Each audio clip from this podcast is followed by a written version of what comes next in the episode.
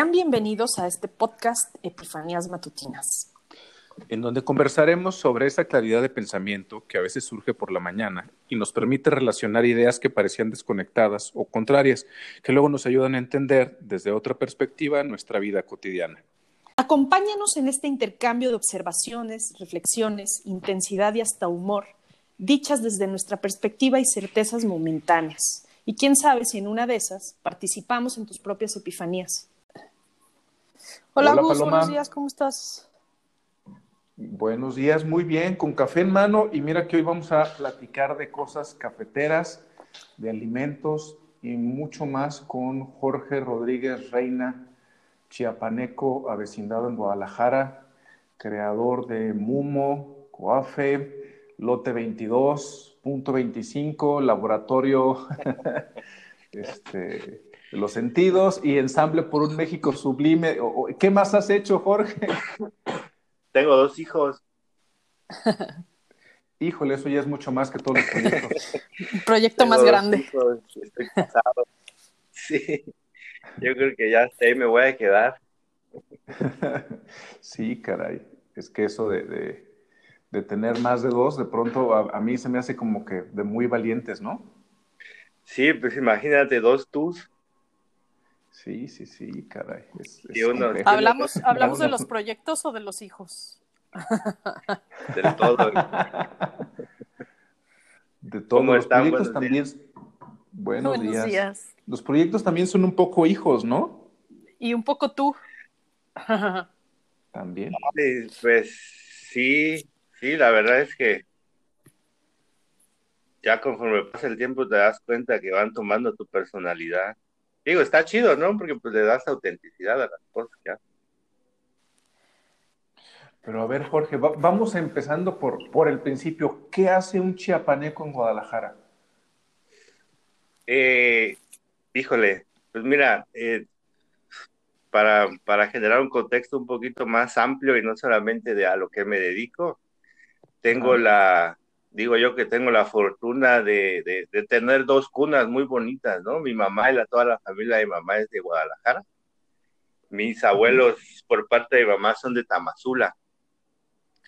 Ah. Y mi papá eh, es de un municipio que se llama Ocosopautla de Espinosa, Chiapas, que está como a media hora de la capital. Se vino a estudiar medicina aquí a la, a la autónoma y pues yo creo que en una fiesta se conoció con mi mamá, se gustaron, se casaron y se la llevó a Chiapas. Entonces, eh, por mucho tiempo, casi toda mi vida, de los 38 años que acabo de cumplir, 34, 35 años vivía allá, casi todos, me negaba yo a salir de mi pueblo o de mi rancho, como lo decimos. Pero pues después por cuestiones familiares, laborales y también cuando me adentré a, a este tema de investigación de, de, la gastronomía, pues también quise, quise hasta como por proyecto personal venirme aquí a Guadalajara a descubrir qué es lo que tenía aquí, ¿no? Se me hacía como muy, como muy gacho apartar esa parte que, que, también tengo, ¿no? Si ya me la pasé conociendo Chiapas mucho tiempo, ¿por qué no conocer también Jalisco? Pues bueno, independientemente de los, de los lazos familiares que quería descubrir, este, pues la verdad es que el sur todavía no tenía las condiciones para, para que la plataforma que estábamos formando pudiera existir, ¿no? O sobrevivir. La verdad es que fue una decisión tomada para, para no dejar de hacer lo que estábamos empezando a hacer, que era en específico la, la, creación de Mumo, ¿no? Entonces, ya habíamos tenido nosotros participación Guadalajara en algunos eventos como proyecto y eso nos dio la, la, visión de, de, que pues aquí la gente tiene un poquito más de apertura hacia lo nuevo y hacia conocer más de lo que ya sabe, ¿no? Eso está chido, la verdad. Platícanos un poquito qué, qué fue Mumo, qué es Mumo. Ay, pues bueno, si me, si me clavo mucho me avisan. Sí. Este, pues mira, te platico un poquito cómo, cómo fue que llegamos a, todo eso. Eh, en algún momento de mi vida decidí dedicarme a todo y después ver qué era lo que más me gustaba. Entonces, en esa búsqueda de, ver qué era lo que me gustaba, por así decir, eh, tuve mucho contacto con la cocina. Y aparte, eh, mi mamá se encargó de, llevarme a todos lados, ahí en Chiapas. Pues como ella tampoco es de ahí, bueno, ella no es de ahí, este, pues tenía como estas ganas de conocer. Y pues obviamente en ese camino de andar conociendo, pues vas comiendo, ¿no? Entonces, si, si, Chiapas tiene algo emblemático, es a qué sabe la comida. Eso está bien chingón, la neta, ¿no? Pues, aunque no sepamos los chiapanecos tanto de alta cocina, pero pues, a lo mejor sabemos este, diferenciar entre leñas, ¿no? Porque pues casi allá casi toda la cocina donde vas es de leña. Y bueno, ya con un poco más de edad, pero todavía inmaduro, pues me, me aventé a, a, dedicarme a, a, cocinar y tuve la oportunidad de trabajar en un restaurante en la ciudad de San Cristóbal de las Casas, que si algunos conocen o han escuchado de San Cristóbal, es como la ciudad más emblemática en la parte turística de, de Chiapas, porque es como muy al estilo de Guanajuato, de San Miguel de Allende, ¿no? El centro histórico como lleno de edificios, muy español. Este, ahí estuve trabajando en un restaurante que fue de los primeros que le, que le apostó a tener cocina fusión, ya meter ingredientes o procesos de la cocina chiapaneca en, en alta cocina y me tocó desde el participar en el diseño de menú. Yo en ese tiempo no creaba todavía, yo nada más replicaba las recetas, pero me tocó en la parte de, de, ver cómo lo hacían, ¿no? Y a partir de ahí fue que empecé a tener contacto con este tipo de, de, de cocina fusión que le llamaron en ese tiempo. No duré mucho ahí porque pues, San Cristóbal es una ciudad que tiene mucho desmadre, la neta, mucha fiesta este, pues yo joven, pues, obviamente me hice pedazos entre la fiesta y la cocina. Digo, nunca pasó nada grave, pero en algún momento ya no fue sano y pues tuve que, que desistir. pero me gustó mucho la experiencia, me gustó mucho la experiencia y las dos ayudantes que yo tenía. Eh, bueno, como dato cultural, San Cristóbal es la, la capital cultural de Chiapas, es donde empiezan los altos, que es como la, las poblaciones con mayor densidad indígena. Obviamente hay mucha gente así, y las dos ciudades que yo tenía eran de comunidades indígenas, entonces esa cocina, independientemente de que me diera la oportunidad de poder aprender un poco de alta cocina y su fusión con los ingredientes chiapanecos, me dio la oportunidad de convivir con dos señoras de los altos que de a poquito me fueron compartiendo lo que ellos comían en sus casas. Ahí fue donde me empecé a dar cuenta que pues, había mucha información que luego nosotros no sabemos, ¿no? Y le tiramos como a lo que siempre hay. Y bueno, ya después regresé a Tuxtla, eh, unos años después me atreví a poner una, una cocina económica porque la verdad lo que yo quería era, era tener un laboratorio del que me permitiera ver si mis ideas en cuanto a la cocina resultaban o no. Y la verdad que creo que la, la gente que tiene mucho mayor uh, capacidad para poder juzgar es la que busca comer barato. ¿No? Porque tienen, prueban muchas cosas. Digo, no sé, es una idea mía, pero para mí son los como los mejores jueces, porque no son tan mamones también. Entonces, este, pues me aventé a ponerlo, eh, me aventé a hacerlo, eh, decidí hacerlo cocina económica y no restaurante, pues porque quería que fuera amable y que todos lo probaran, ¿no? A mí me interesaba más tener el sabor en, en, en en el promedio de la gente, ¿no? Los que comen los tamalitos, los que se comen las tostadas, porque en Chiapas no sé si tengan ustedes la fortuna de conocer y de haber comido allá, pero se come delicioso, la verdad. Este, y bueno, enrolado en este, en este rollo de, de, de, conseguir ingredientes chidos, ¿no? Ya un dominé el mercado, los mercados que me quedaban cerca, ya me puse a experimentar y a querer conseguir otros ingredientes, ¿no? Y la verdad es que sí puedes encontrar cosas muy buenas, pero te das cuenta que la comunicación entre industria, por así llamar, ¿no? Restaurantes, cafeterías, eh, negocios que le apuesten por la comida, cuando quieren buscar más allá de lo que hay en el mercado, hay como una barrera terrible, ¿no? En la que puedes encontrar algo muy bueno, pero tú solo te tienes que ir a meter y vas a encontrar una ranchería, ya vas a encontrar un queso muy bueno, ¿no? Entonces, pues la verdad es que estamos Ah, pensé que alguien iba a No, no, te iba a decir que normalmente para eso tienes que convivir con la gente local, ¿no? Que te va, que te va guiando, que te va eh, diciendo en dónde encontrar ese tipo de cosas, ¿no? Porque es precisamente lo que comen los locales. Así es, pero bueno, sí, sí, pero también es como el, Digo, es, la, es, una idea que yo tengo. Por ejemplo, el, cuando yo empecé a dar cuenta, encontraba ingredientes muy buenos y estaban muy baratos para todo el proceso que le metía, ¿no? Uno que ya está en la ciudad y que más o menos pasó por la escuela, aprendes a valorar un poco más las cosas. Entonces, eh, pues, me di sí, pues a ellos se les hace como normal, ¿no?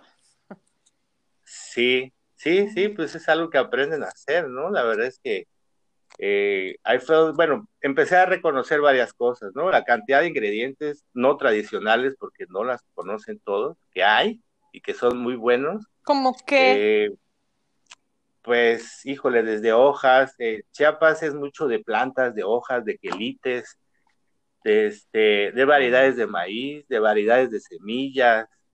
Por ejemplo, vas a la selva y todo el día, el guía te puede alimentar todo el día con puras plantitas, ¿no? Que además se las conocen todas y saben para qué sirven, ¿no?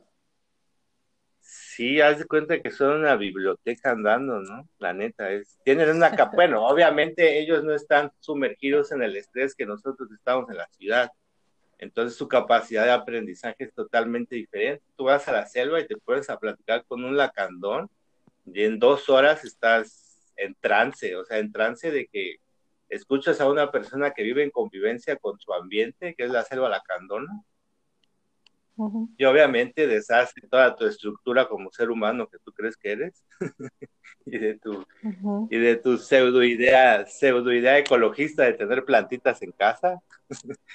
Entonces, este, eh, la verdad es que pues, toparte con todo eso por mucho tiempo te cambia toda la manera de pensar, ¿no? O sea, la, he tenido la oportunidad de trabajar con comunidades lacandonas y regresas cuestionado de muchas cosas, ¿no? Creo que el que el que yo haya conocido muy bien mi estado me llevó a tomar la decisión de poder dedicarme a lo que hago, ¿no? Pero bueno, para seguir con orden cronológico, este, básicamente lo que me di cuenta en cuando tuve yo la oportunidad de tener mi cocina es que existe una barrera horrible en toda la industria, ¿no? Realmente y nosotros no estamos ni siquiera educados, ¿no? Nosotros llegamos a un restaurante y no preguntamos de dónde viene la zanahoria que nos estamos comiendo, no sabemos de dónde viene la carne, no sabemos dónde compran el agua, ¿no? En algún momento nos llegó a valer más de lo que estábamos metiendo a la boca y eso está bien cabrón, por dos cosas. Una, porque estábamos perdiendo mucho de nuestro acervo o de nuestro archivo histórico en la parte gastronómica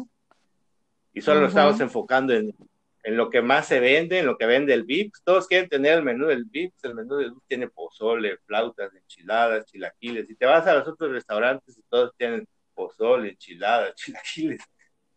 ¿Me explico? Entonces nos clavamos como en un, en un pool de recetas que, ah, sí, lo hacen en todo México, ¿no? Y a partir de ahí fuimos extinguiendo como que pues, más gente que se dedicaba a hacer otras cosas. Y pues bueno. Jorge, eh, perdón, perdón que te interrumpa, Jorge, pero ¿hubo algún platillo que, te provocara esta epifanía? ¿Hubo algo que probaras que, que, dijeras, ay cabrón, estaba yo en un mundito muy chiquito de lo que era la comida y los ingredientes? Híjole, pues es que a esas epifanías te las dan cada que sales a comer, ¿no? bueno, cada que mm. vas con para que me, entienda un poquito, me, me, explico un poquito más, la, la, la, la mayoría de cocinas en, en, en, Chiapas, saliendo de la capital y tal vez de San Cris, casi todas son de humo. Entonces, yo siempre veo como, como una, es casi siempre es bien ceremonial, ¿no? O sea, yo creo que ya una vez te platiqué cuál es mi idea de, cuando nosotros entramos en trance, cuando abrimos un tamal, como en el ADN tenemos un, protocolo de cómo nos sentamos, nos concentramos, no le hablamos a nadie, con las dos manos agarramos la hoja y la empezamos a abrir, como sabiendo cómo la doblaron, ¿no? O sea, de alguna manera ya sabemos captar cómo está doblado. Sabes que el, otro día justo platicaba con mi hermano y él decía, ¿no? Es que, ¿por qué no existe un, manual de, un protocolo de cómo se come la comida mexicana, ¿no? o sea, existe de la francesa y cómo te comes una langosta y dice, pero pero precisamente eso, cómo abres el manual, el, el, perdón, el tamal, cómo abres el taco y le pones la salsa, o sea, todo eso no existe un manual, ¿no?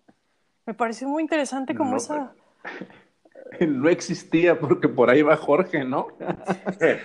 claro, pero, o sea, como, como, hablar precisamente de todo este tema, digo, no sé si es precisamente lo que, lo que estás haciendo, pero como por escribir, no sé, como el manual de Carreño, ¿no?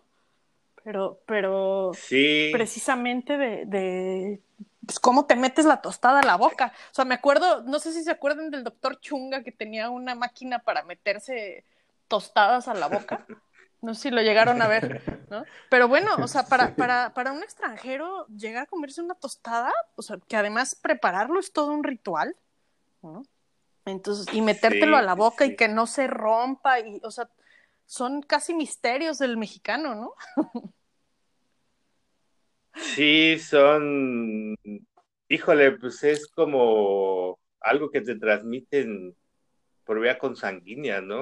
Ahorita por lo menos con Gustavo traemos mucho el uso de esa palabra, ¿no? De oficios históricos transmitidos por vía consanguínea, como el del café, el del maíz, el del cacao, y, y, todo eso nosotros lo traemos, pero sí es cierto lo que tú dices, ¿no? Al, al, nosotros no explicarlo, a veces la gente no tiene la experiencia que nosotros tenemos cada que lo hacemos y se puede romper ahí un lazo de comunicación que, que, que, que no va a permitir que la gente se enamore, ¿no? Entonces, no, y, que, y que viva, o sea, esta experiencia de embarrarte los dedos, o sea, todo eso es parte, incluso chuparte los dedos, pues es, es parte de la educación del mexicano que, pues si la comparas tal vez, no sé, con la inglesa o la francesa, pues dirían que no estamos educados, pero no, eso es parte de nuestra cultura, ¿no? O sea, que de pronto, por ejemplo, con los chinos, eh, el sorber la, eh, la comida, ¿no? O sea, que, que, a nosotros nos parece mal educado, pero bueno, hay todo un sistema de cómo se come, ¿no? ¿Y, y, hubo algún platillo en donde dijiste, sí, me tengo que clavar en esto, o algún momento específico en donde, sí, sí, sí, como, como dijéramos, surgió el amor? Este, pues más, más que, que, Epifanía fue como un gancho al hígado. fue como un gancho al hígado y, y, levantarse de la lona, más o menos, porque eh, en la cocinita que te cuento íbamos creciendo, empezó en mi casa, dije no me voy a arriesgar tanto, empezó en mi casa, ya después nos dio para rentar un local. Este, luego nos pasamos a un local más grande, y luego a otro más grande, y cuando habíamos llegado al, a donde entraban 80 personas, este, ahí nos dimos cuenta, bueno, no más bien no nos dimos cuenta, a la, al magisterio se le, se le ocurrió tomar la ciudad por tres meses. Y, y pues nos dio la madre porque nosotros estábamos bien cerquita del centro y fueron tres meses que los maestros estuvieron peleando con los federales, entonces pues y tenían tomado literalmente todo el primer cuadro de la ciudad, entonces a nosotros por tres meses pues nos llegaron como 15 almas, ¿no? Entonces, este, yo antes, antesito de eso acabábamos de regresar de, de aquí de Guadalajara, venimos a un evento invitados por la Secretaría de Turismo, venimos a representar al Estado y aquí nos dimos cuenta que, que la banda estaba, estaba muy prendida en el crecimiento o en el desarrollo de, de la parte gastronómica y tuvimos la fortuna de, tener un muy buen contrato aquí para tener una muestra con un restaurante, estuvimos un mes y medio y ahí fue tomar la decisión, ¿no? Fue tomar la decisión de venirnos para acá porque aquí sí podíamos seguir haciendo lo que queríamos.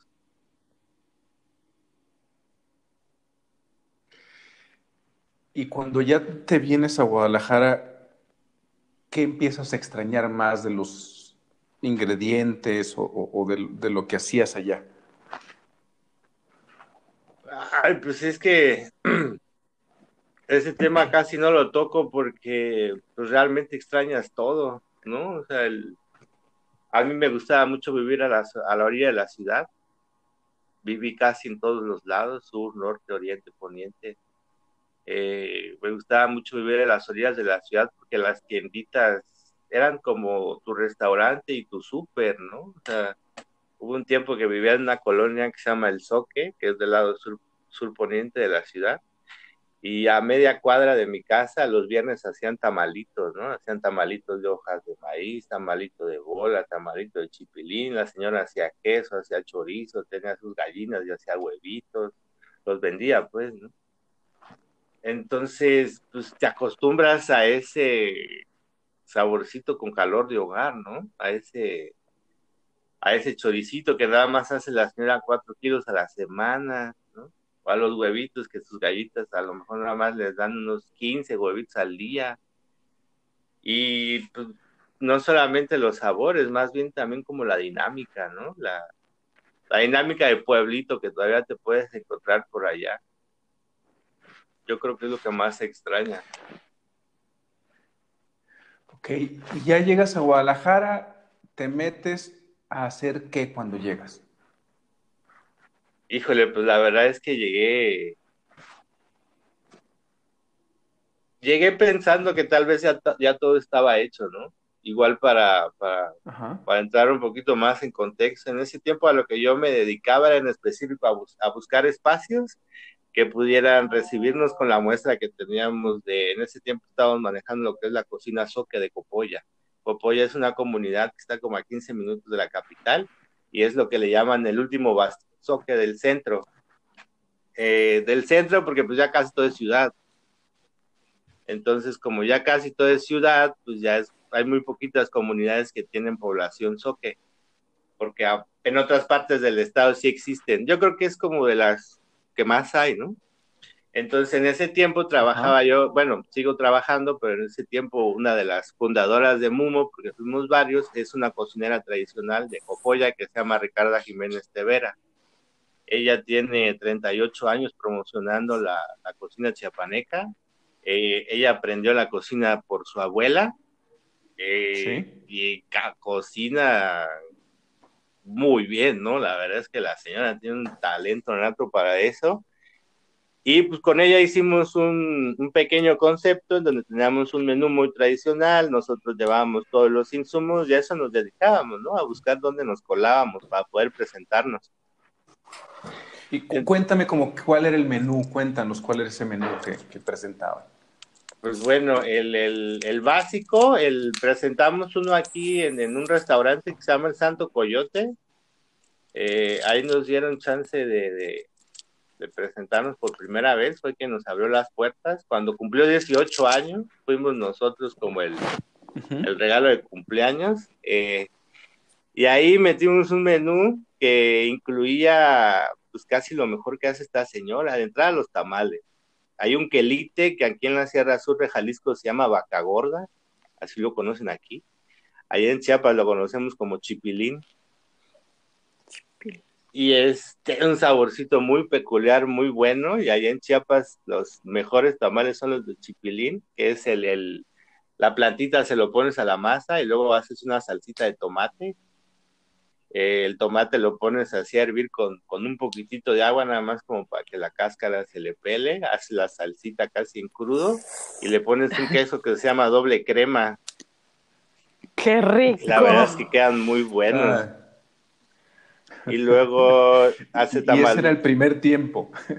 Pues fíjate que, ahí sí nos topamos con con un reto bien cabrón, porque no sé si ustedes saben visitar el Santo Coyote, pero en las mañanas tienen buffet. Y la capacidad del restaurante al que fuimos era en ese tiempo que era julio, julio, ellos cumplen años en, a mediados de julio. Entonces es cuando viene toda la banda del Gabacho a Guadalajara, es cuando viene toda la banda de la Luz del Mundo a su evento que tiene. Entonces el restaurante estaba a tope, entonces nos tocaba atender mínimo de 400 gentes, máxima 800, ¿no? Entonces, imagínate la cantidad de comida que teníamos que hacer diario, era una, perdón por la palabra, era utiza, ¿no? Una utiza. Este, entrábamos 5 de la mañana, metíamos a hornear. Afortunadamente había banda que nos ayudaba, porque también el restaurante tiene una dinámica enorme. Y bueno, estaban los, hacíamos los frijolitos negros, que aquí luego les hacen un poquito el feo todavía. estaban los frijolitos negros, estaba el mole chiapaneco, que es muy bueno, tiene, tiene algunas variantes, entre ellas le ponemos plátano macho. platanito macho asado y eh, la receta tradicional, la que vas a encontrar en el centro, eh, le ponen galletas de animalito para poder espesar. Oye, pero el plátano se lo se lo ponen como parte de o solo o solamente como o sea, lo integran al mole, así como las galletas de animalito o Sí, sí, sí, lo licuamos. Ah, sí, sí, sí. Órale. no, mm, sí, se integra y le ponen azúcar. Bueno, yo le, Sí, hay, los, a mí me gusta mucho, disfruto mucho de hacer mole, les voy a llevar a su casa cuando, Ajá, cuando, para que lo prueben. ¿Dónde podemos comer eso? ¿Dónde podemos probar? ¿No podrías... Y, déjame decirte que Paloma a lo mejor lo tiene más difícil porque Paloma está en Cozumel. En playa. Nosotros estamos aquí en Guadalajara. ah, estás en Playa del Carmen, sí. Bueno, pero voy Qué a ir. chido, allá trabajamos trabajamos un ratito allá en la, en la Riviera también, en Tulum. Ay, qué padre, qué rico. Sí, estuvimos ¿No quieren por venir allá. a visitarme con mole? Sí, hace falta. Pues organicemos un evento y vamos para allá. Estaría buenísimo. Y a, a lo mejor el brinco es muy, muy grande temporalmente, Jorge, pero de ahí, de estar consumiendo, eh, perdón, encontrando insumos, preparando muestras de, de- de la comida soque y cocineras tradicionales, ¿cómo llegas a, a- a este desarrollo que estás trabajando ahorita que tiene que ver con la comida y los alimentos, este, los, los productos como, como patrimonio cultural? ¿Cómo das ese brinco, Tote? Ay, pues es que, pues, de alguna manera, si, si, si tú vas abriéndote un camino, pues se te van abriendo las puertas y de repente salen cosas que, que, que a lo mejor tú no te esperabas, ¿no? Como tú dices, pues yo llegué en este, con este objetivo de seguir moviendo lo chiapaneco, logramos hacer un corredor que llegó hasta el norte, eh, nos la pasamos chido haciendo eventos, pero nos dimos cuenta que la información al último tampoco llegaba como nosotros queríamos, ¿no? Realmente nosotros lo que nos pusimos a hacer es a, a, a, volver la cocina un narrador de la historia de México, ¿no? De contarles cómo está el campo, de contarles cómo están las cosas. Ya fue donde nos dimos cuenta que no solamente había que educar al consumidor final, sino también había que meterse a educar a la, a la industria, a los dueños de restaurantes, a los chefs, que, se, que sensibilizaran cuál es el trabajo que hacen en el campo para lograr que lleguen los ingredientes como, como, como deben de ser, ¿no? Eh, afortunadamente en este camino, en este camino de, de, de, de, seguir promocionando y queriendo mejorar las condiciones de la industria, eh, nos topamos con la Cámara Nacional de la Industria de Restaurantes y Alimentos Condimentados, que es la CANIRAC. Eh, uh -huh. Con ellos empezamos a platicar de qué podíamos hacer. La ventaja de trabajar con una cámara es que tu información puede llegar más rápido a, a los agremiados, ¿no? Que es la industria en este camino de, de, hacer programas para mejora hacia la industria, eh, ahí fue donde nos empezamos ya a, a relacionar como con, con, con, banda un poquito más diferente, ¿no? O sea, con gente que se dedica como a, a la mejora continua de, de, del ciclo comercial de la industria de alimentos y bebidas. Y pues nos dimos cuenta que habíamos aprendido muy buenas cosas, nos empezaron a abrir las puertas y en ese andar eh, llegó un chico de una universidad aquí de Guadalajara que se llama Gabriel Maitorena, eh, llegó pidiendo asilo, por así decir, a la Cámara para que le, le, le, pudieran dar validez a un trabajo de investigación que él estaba haciendo sobre Agualulco de Mercado. En el Tecnológico Mario Molina, que está aquí en Zapopan, este, cuando van a terminar la carrera de gastronomía, que es la única universidad que tiene gastronomía de forma abierta, todas son de manera particular, eh, en vez de hacer una tesis, eh, te dicen que haces tu residencia, que es como llevar a cabo tu tesis, ¿no? No solamente es escribir, es también irse a campo e investigar. Entonces, él quería la validez de la industria, a mí me hablan y me dicen, no, ya hay un chico que hacer investigación, que si le podemos ayudar, y ahí fue donde empezamos eh, a, hacer de lo que más nos ha gustado hacer cuando llegamos acá, que es asesorar y compartir esquemas de investigación con alumnos de gastronomía que quieren saber más de su cocina, ¿no?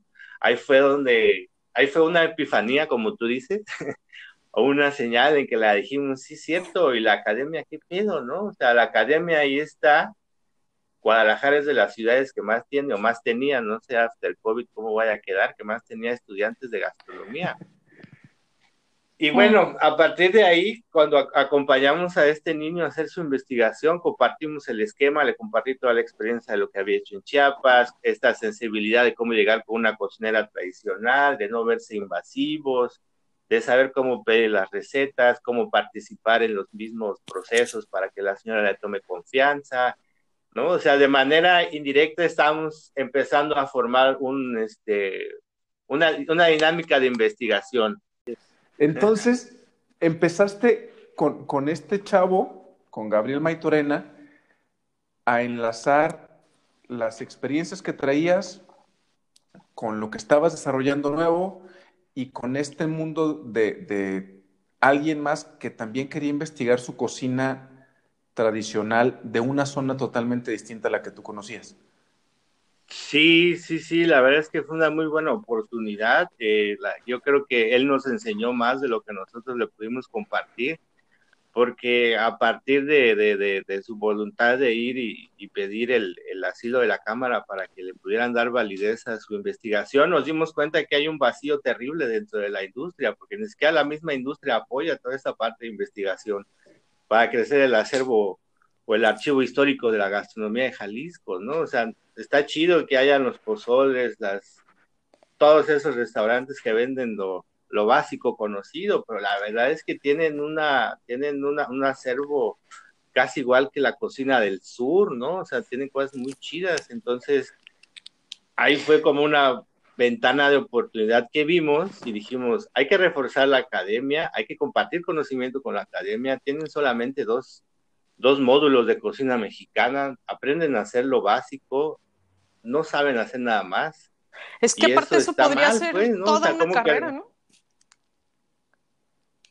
Es, no, deja tú. Bueno, yo tengo, yo tengo una opinión que es muy dura, pero la verdad es que yo creo que es verdad y me he dado cuenta. A México, por lo menos en su parte de gastronomía, nos dieron en la madre cuando nos trajeron la carrera de chef. Porque en México mm. nuestra, nuestra vinculación con la cocina va más allá de una carrera. Claro, pues es que es, yo creo que nos pasa a los mexicanos como en todos los ámbitos que creemos, o sea, creemos, lo tenemos de forma tan, tan orgánica, tan natural que creemos que así, así es, ¿no? Así es en todas partes, así es, o sea, ni lo valoramos, sí. ¿no? Y, y, ahorita que te escucho, pues me queda más claro aún que incluso la pequeña fondita, la señora que come en su casa, es, es comida, este, pues es casi comida de autor, ¿no? o sea, es, es de sí, super lujo. O sea, la, la, la, la, la capacidad que tiene la gente de dar variantes, a, el mole está en todo el país y cada, y, y cada zona tiene su receta y sus cosas y sus variantes, pero sigue siendo mole. ¿no? Pero, Entonces, pero es alta cocina, pues es lo que quiero decir, o sea, incluso en la, en la cocina económica, en la fondita es alta cocina, o sea, la forma de preparar todo esto, pues nada más lleva la a un restaurante eh, con diseño, con, con este que, con presentaciones eh, bien cuidadas y es alta cocina, pues. Éxtasis. Sí. Y bueno, eh, cuando estábamos en, en, en, la, en, el periodo de investigación de esta primer tesis que, que nos tocó participar, pues la verdad, teniendo la oportunidad de, de, estar trabajando con la delegación Canidac de Guadalajara, que es un punto importante gastronómico en el país, pues quisimos generar un candado para que esto pudiera seguir y que la industria en algún momento se dé cuenta de lo que estamos haciendo, ¿no? Eso fue hace tres años. Entonces nosotros lo que hicimos fue generar un programa con el respaldo de la industria que se llama Los Banquetes de Moctezuma. Eh, hay un libro de un señor que se llama Bernal Díaz del Castillo, que fue uno de los que vinieron a, a, a documentar todo, esto, todo este desmadrito que vino a hacer Hernán Cortés a México, en donde te va contando de a poquito, ah, pasé por Veracruz y allá había un árbol de una fruta con la cual hacían un agua, ¿no? Y ahí te va contando de a poquito y luego llega a un capítulo totalmente bonito que se llama Los banquetes de Moctezuma, en donde de manera general él te dice cuál era el protocolo de cuando comió el emperador. Para mí representó ahí dos cosas muy importantes. Una, para mí es el primer reconocimiento que se le da a cocina mexicana de manera internacional Y dos, se llevaron todo el protocolo a Europa y de ahí empezó su desmadrito de la alta cocina y de los protocolos para comer, porque la neta eran mm. bárbaros. O sea, los españoles no eran los mejores educados del mundo, a la neta, ¿no? Entonces, yo creo que de aquí se llevaron todo ese protocolo. Si tienen la oportunidad de buscarlo, véanlo. Es muy bonito cómo explica él, cómo él tenía desde pescado de Veracruz fresco el mismo día, ¿no? Cocinadito. Tenían, tenían brasas para mantener caliente la comida. ¿Es, un libro? Era como un buffet que te encuentras. Sí, el libro se llama La verdadera. Es, puedes encontrarlo separado. El libro en general se llama La verdadera historia de la conquista de la Nueva España, de un señor que se llama Bernal Díaz del Castillo. Si lo buscas en el Google te aparece. Hay ya varios artículos que hablan sobre el tema. Hay otro chef que también tiene, compartimos nombres, se llama Rodrigo, yo soy Jorge Rodrigo. Él está en la Ciudad de México y él, él está recreando los, los banquetes de Moctezuma. O sea, él está buscando las recetas que formaban parte del banquete y las está recreando. De este lado, lo que hacemos es, este, le pusimos ese nombre porque es un nombre fuerte, es una marca registrada, lo quisimos hacer muy bien y, este, y es la manera en la que la industria respalda el trabajo de investigación que la gente de, la, de esta universidad, que se llama Mario Molina, hace, ¿no? Para, nosotros lo vemos como eh, son, este, ellos están haciendo aportación al archivo histórico de la gastronomía de Jalisco y, porque esto es muy bonito presumir, el año pasado hubo un, un, un, proyecto que hizo la Secretaría de Turismo con varias entidades en donde tienen el proyecto para, bueno, metieron al Congreso para que sea la declaratoria de, de Patrimonio Cultural a la Gastronomía de Jalisco y las, hasta ese momento llevábamos siete tesis. Eh, con esas siete tesis se logró, la, la universidad logró entregar un inventario de, de información que, que, que, va a respaldar este proyecto, ¿no? Entonces, a largo plazo realmente fue algo muy bueno que, que nos atrevimos a hacer y seguimos haciendo. Y son cosas que pues no te vas a encontrar en periódicos o va a salir en la tele, ¿no? Pero creo que de a poquito hemos motivado a, a, a, estos estudiantes con 20 años, lo que menos quieres hacer es investigar, la verdad. Este, y lo que hemos logrado a través de ese programa y de lo que vino a provocar Gabriel ha sido, para mí ha sido muy, muy beneficioso hasta de manera personal, ¿no? El, el, el, de chicos que quieran aprender cosas nuevas, que tomen en cuenta el trabajo que has hecho hacia atrás, creo que está muy chingón, sobre todo porque en la cocina creo que hace falta eso, ¿no? Ahorita estamos llenos de blogs, de chefs que, que, que, que valen más por, por, lo que generan de manera monetaria que por lo que pueden transmitir y lo que pueden compartir para que todo se mejore, porque pues, al último lo que nosotros queremos es que todo mejore, no solamente para uno, sino pues para todos los que se dedican a esto, que es cocinar. Y para el productor también tengo entendido, ¿no? Que por ahí también hay una parte importante de tu trabajo. Relacionarte pues con el productor. Es que es, digo, la verdad fue un, fue un reto que nos metimos. Nosotros queremos, queremos afectar de manera positiva toda la cadena productiva, ¿no? Queremos afectar de manera y no hay otra forma de hacerlo más que involucrarte, estando con ellos y una vez que convives con ellos te dan chance de conocer un poquito más y eso te da la capacidad de poder analizar qué es lo que les hace falta, ¿no? Y te soy sincero, cuando nos metimos a, trabajar con productores de maíz, de café, de cacao, de hortalizas, este, ah, nos fuimos hasta Tierra Caliente, a un lugar que se llama Gilotlán de Dolores, a una presa de, de chopa que le llaman ellos, que es la mojarra, este, uh -huh. lo que hace falta es comunicación y eliminar a todas estas cadenas que están en medio, ¿no? O sea, hay mucho, hay mucho intermediario que está haciendo un trabajo horrible, está comprando muy barato, está vendiendo muy caro. Es una mafia que ha crecido en todo el país, no solamente aquí, la verdad.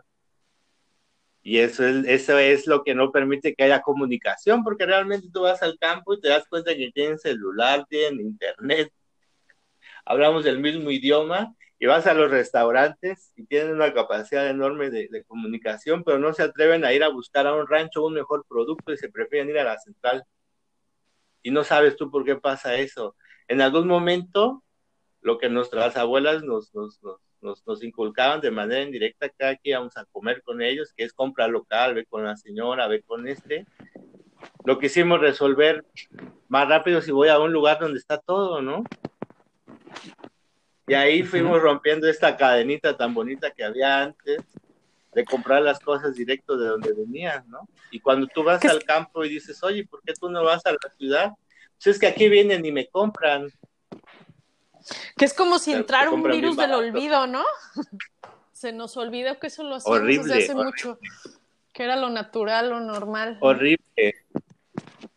¿Sabes qué? Yo tomo como un medidor de eso cuando la bandita fresa se va a pueblear y empieza a subir fotos con la señora que está vendiendo elotes asados, ¿no? Ay, aquí tomamos un elote artesanal y tú dices, o sea, eso es algo que ya teníamos, ¿no? Qué bonito que lo presumas, pero es algo que, que, que, tenemos de manera Qué vintage, ¿no? Dicen.